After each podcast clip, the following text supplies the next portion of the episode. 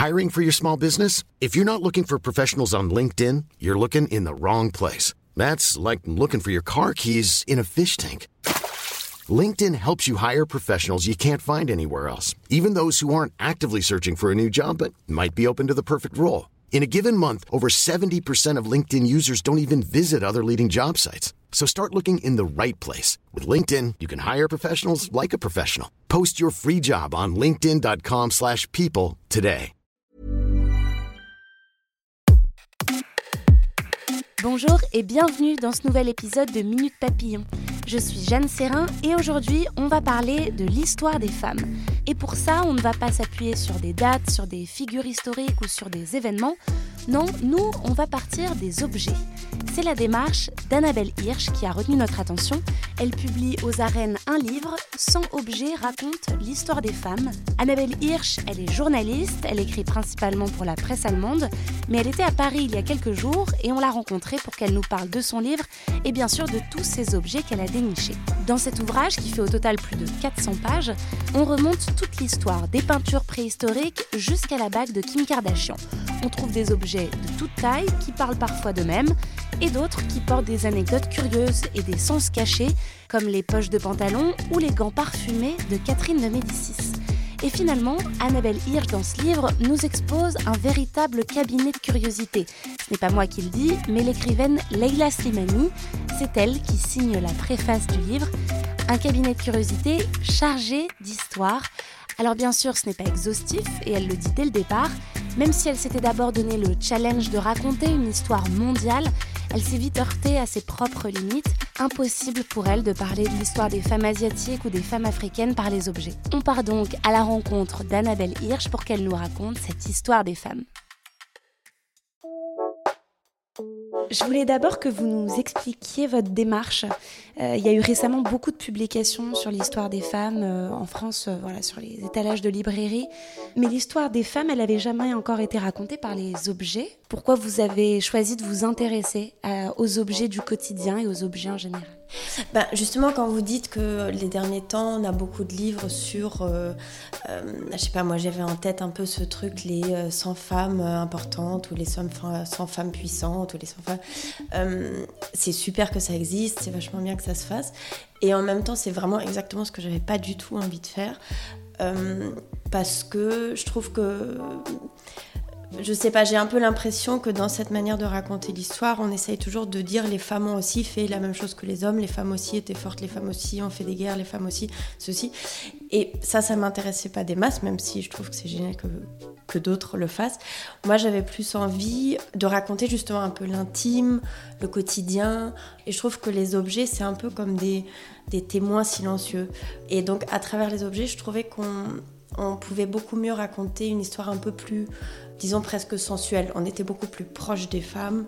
On peut aussi raconter beaucoup d'anecdotes à travers les objets. Enfin, on est un peu plus proche de la petite histoire que moi je trouve plus intéressante pour moi personnellement. Hein. Parce que je trouve qu'on a, ça, donne beaucoup plus une vraie sensation d'être là. Pour moi, à travers les objets, il y avait vraiment comme un espèce de voyage à travers le temps où j'avais très souvent, en écrivant et en faisant mes recherches, l'impression de me retrouver au XVIIIe siècle à côté de ces femmes dont je parle. Et, c'est ça que j'aimais bien. Vous avez fait le choix de présenter 100 objets, pas plus, mais c'est déjà beaucoup. Mais je voulais d'abord savoir comment vous, vous les aviez choisis.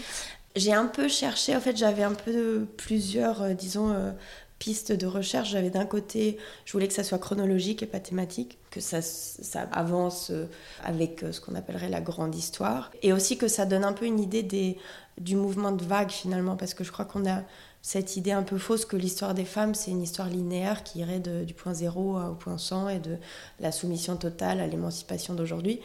Et ce que je trouvais assez intéressant en faisant mes recherches, c'est que finalement cette histoire, elle est totalement, euh, elle fonctionne en vague. Et on avance de deux pas et on fait et on retourne en arrière.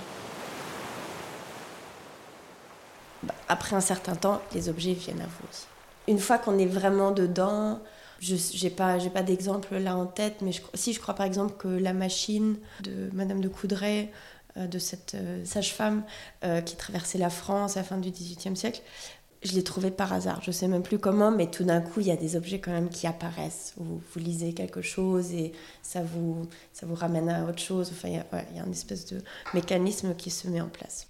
Euh, donc il y a plein d'objets qui ont fait l'histoire par eux-mêmes dans ce livre, qu'on reconnaît immédiatement. Il y a la pilule contraceptive, il y a tous ces, ces objets qui font histoire eux-mêmes, mais on découvre aussi des objets très anodins qui en réalité ont une portée politique euh, immense quand on lit euh, l'histoire. C'est le cas par exemple des poches dans les pantalons. Est-ce que vous pouvez nous raconter pourquoi une poche dit énormément de l'histoire de l'émancipation des femmes? Bah Justement, ça, je crois que c'est aussi un objet que j'ai trouvé plus ou moins par hasard. Je suis tombée sur un livre justement qui traitait que de ça, un livre entier sur les poches. Et non, et parce qu'on, c'est vrai qu'il y a plein de choses comme ça euh, qui nous paraissent tellement évidentes et auxquelles on pense pas, mais justement, donc les poches, euh, d'avoir des poches dans son pantalon ou dans sa veste ou dans, sa jupe même, hein, c'est quand même une manière d'être libre, d'avoir les mains libres, de pouvoir bouger, alors que les femmes, justement, longtemps avaient des poches qu'elles se nouaient autour de la ceinture, en dessous de la jupe, au-dessus de la jupe. Enfin, c'était vraiment pas pratique. Et ce que je savais pas, par exemple, c'est qu'au 19e siècle, les, les suffragettes, elles ont fait un costume où il y avait, je crois, 50 poches sur euh, pocket suit, ou un truc comme ça.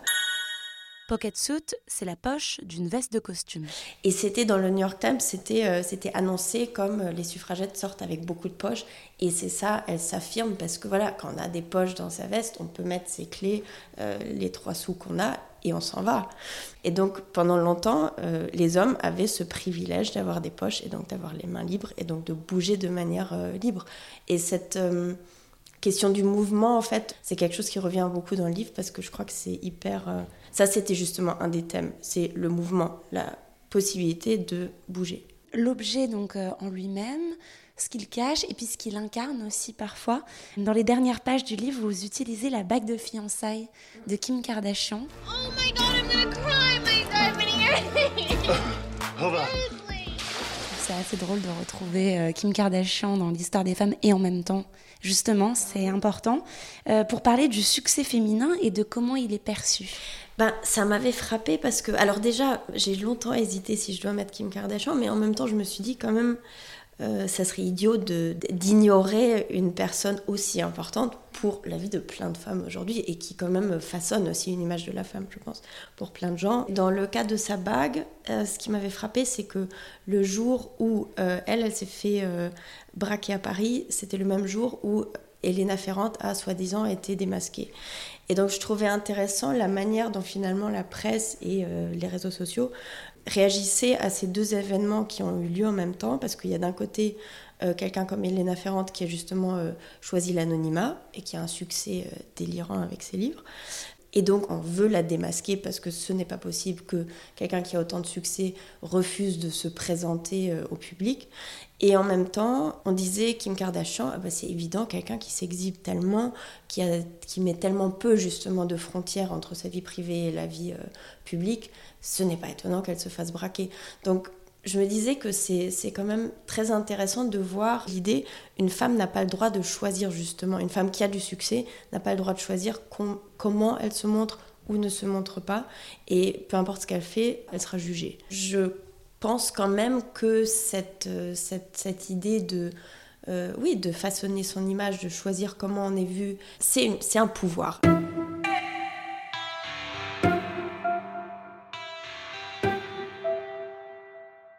Voulais également parler des objets euh, dans le livre qui sont spécifiquement féminins, qui ont été utilisés en grande majorité par les femmes, comme le corset en métal, le bikini.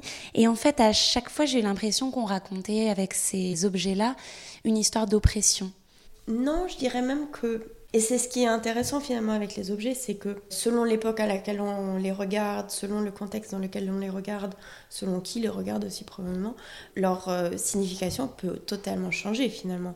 Parce que par exemple avec le corset qu'on a toujours, et que moi j'avais en tête vraiment comme ça, euh, présenté comme uniquement un élément d'oppression, euh, une manière de faire que les femmes ne puissent ni bouger, ni rigoler, ni danser, ni faire quoi que ce soit en gros, c'est pas complètement vrai, c'est pas complètement faux non plus évidemment, mais toutes, toutes ces histoires d'objets sont finalement beaucoup plus ambivalentes parce qu'au début, le corset, d'une part, a été commandé par une femme, euh, d'autre part, était plutôt là justement pour euh, souligner la, euh, la majesté de certaines femmes et justement leur donner une allure fière et forte et les rehausser en quelque sorte. Donc pas du tout de les mettre dans un coin pour qu'elles soient invisibles et inaudibles. Et après, évidemment, au cours de l'histoire, et surtout au 19e siècle, ça a beaucoup, ça a beaucoup changé. Mais les premiers qui, euh, qui étaient horrifiés par, euh, par le corset, c'était des hommes. parce que justement, ce côté fier des femmes, ça leur allait pas très bien. Et il y a beaucoup de femmes qui, justement, quand on a libéré les femmes du corset, qui disaient Mais moi, je me sens beaucoup mieux avec ça. Avec le bikini, c'est un peu pareil. Au début, c'était aussi une libération. Et après, ça a changé. Mais encore une fois, ça dépend toujours, euh, ça a changé pourquoi. Enfin, c'est quand même qui regarde, qui change aussi, je crois, la signification de cet objet. C'est le, le regard masculin sur le bikini qui a changé la signification du bikini, alors que pendant euh, toute une période et au début, c'était justement euh, se montrer hyper libre que de ne pas être là en maillot deux pièces, trois pièces, ou, juste pas aller se baigner. Mais c'est ce, ce que j'ai bien aimé dans les objets, c'est cette ambivalence justement. C'est que c'est pas il n'y a pas une signification figée. Qu'est-ce qu'on pensera par exemple des soutiens-gorge dans 20 ou 50 ans? Aujourd'hui, on entend déjà des discours qui voient dans les soutiens-gorge des vêtements symboles de l'oppression des femmes, du contrôle de leur corps. On voit aussi les défenseurs du no bra, pas de soutien-gorge. Qu'est-ce qu'il en sera alors dans quelques années? Est-ce qu'on aura tranché le débat? Ça me fait penser au, au, Tupperware. Là, comme ça, on se dit, mais le Tupperware, c'est pas du tout un objet d'émancipation des femmes. Au contraire, ça, ça les incite à cuisiner encore plus, à se demander, euh, avoir une charge mentale supplémentaire de qu'est-ce que je vais faire de mes restes. Et en fait, vous racontez que pas du tout, que ça a été utilisé par des femmes pour former des groupes, pour pouvoir se rencontrer, pour créer des sortes de dialogues. C'est hyper intéressant aussi cette histoire. Oui, c'est marrant parce que j'ai un peu hésité à le mettre parce que c'est vrai que le Tupperware comme ça, c'est pas, ça donne pas très envie, mais, mais justement, j'ai découvert cette histoire de, Mrs. Brown, donc qui travaillait pour Monsieur Topper et qui a fait le succès des Tupperware. Parce qu'au début, personne n'en voulait, on trouvait ça assez joli d'un point de vue design, mais voilà, c'est tout. Et elle, elle a inventé ces Tupper Parties. Cette idée que des femmes euh, dans les banlieues américaines, comme on imagine, euh, qui euh, s'ennuyaient beaucoup, étaient assez dépressives et n'allaient pas très bien, qu'elles se rencontrent, qu'on fasse des fêtes justement, on présente ces nouveaux Tupperware, les nouvelles couleurs, les nouvelles formes. Et à travers ça, justement, elle a permis à plein de femmes euh, de ces suburbs qui avaient une vie vraiment, je pense, très morose, d'entrer dans ce business, de elle-même organiser des tupper parties. Apparemment, il y en avait qui étaient tellement, euh, qui avaient tellement de succès que leur mari arrêtait de travailler et travaillait avec elle pour le tupper euh, business, disons. comme aujourd'hui les, je sais pas, Instagram boyfriends. Non, et du coup, ça, ça a vraiment, tout en restant évidemment dans un cadre assez domestique et c'est en rapport avec la cuisine, faire manger, etc. Et pourtant, c'était un vrai business. Elle travaillait, elle se rencontrait, euh, elle faisait de l'argent. Euh, donc, euh, donc pour, oui, je crois que pour beaucoup de femmes de cette époque, c'était c'était un moment libérateur et en fait quelque chose de très, très bien. Vous pensez que c'est important de savoir de quelle histoire on hérite avec ces objets-là, que derrière ces objets, il y a les racines de notre histoire et que c'est important de connaître ces objets? C'est important et surtout c'est aussi amusant. Mais euh, non, bah, euh, oui, je pense que c'est très important parce que ça nous donne, euh, on a une image quand même, enfin et surtout sur l'histoire des femmes parce qu'on en sait de plus en plus, mais quand même encore beaucoup moins que sur l'histoire, disons plutôt masculine. On a beaucoup de fausses idées et que ça a toujours un impact évidemment sur la manière de percevoir, bah, que ce soit le présent ou le futur d'ailleurs ben, d'avoir une approche intime à l'histoire. Moi, je pense que euh, ça change aussi le rapport au présent. Enfin, moi, d'écrire ce livre a changé mon rapport, je pense, à beaucoup de choses parce que ça, ça montre aussi la continuité, que les batailles ne s'arrêtent jamais. Et je pense que je trouve que ça relativise quand même vachement euh, de, de, voir que beaucoup de discussions ont déjà eu lieu et c'est intéressant de voir comment elles ont eu lieu et quels effets elles ont eu. Donc, euh, donc oui, je pense que c'est toujours bien de connaître son passé. Si vous souhaitez poursuivre cet épisode et en apprendre plus sur d'autres objets de l'histoire des femmes, le livre d'Annabelle Hirsch est disponible aux éditions Les Arènes dans toutes les librairies depuis le 14 septembre. Merci à Annabelle Hirsch pour cette interview et merci à vous d'avoir écouté ce nouvel épisode de Minute Papillon. S'il vous a plu, eh bien n'hésitez pas à le partager, à en parler autour de vous et puis surtout à vous abonner sur votre plateforme ou appli d'écoute préférée. À très vite et d'ici là, bonne écoute des podcasts de 20 minutes.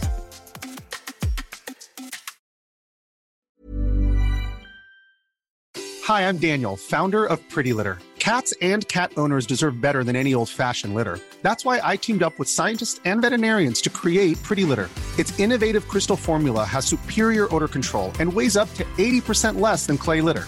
Pretty Litter even monitors health by changing colors to help detect early signs of potential illness. It's the world's smartest kitty litter. Go to prettylitter.com and use code ACAST for 20% off your first order and a free cat toy. Terms and conditions apply. See site for details. Even when we're on a budget, we still deserve nice things.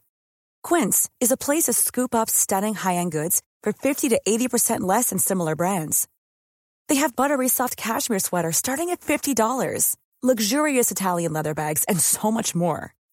Plus, Quince only works with factories that use safe, ethical, and responsible manufacturing. Get the high-end goods you'll love without the high price tag with Quince. Go to quince.com/style for free shipping and 365-day returns. On ne va pas se quitter comme ça. Vous avez aimé cet épisode? Sportif, généraliste, sexo ou scientifique, varié mais toujours bien informé. Découvrez les autres podcasts de la rédaction 20 minutes sur votre application d'écoute préférée ou directement sur podcast au pluriel.20minutes.fr. Et merci de nous avoir écoutés.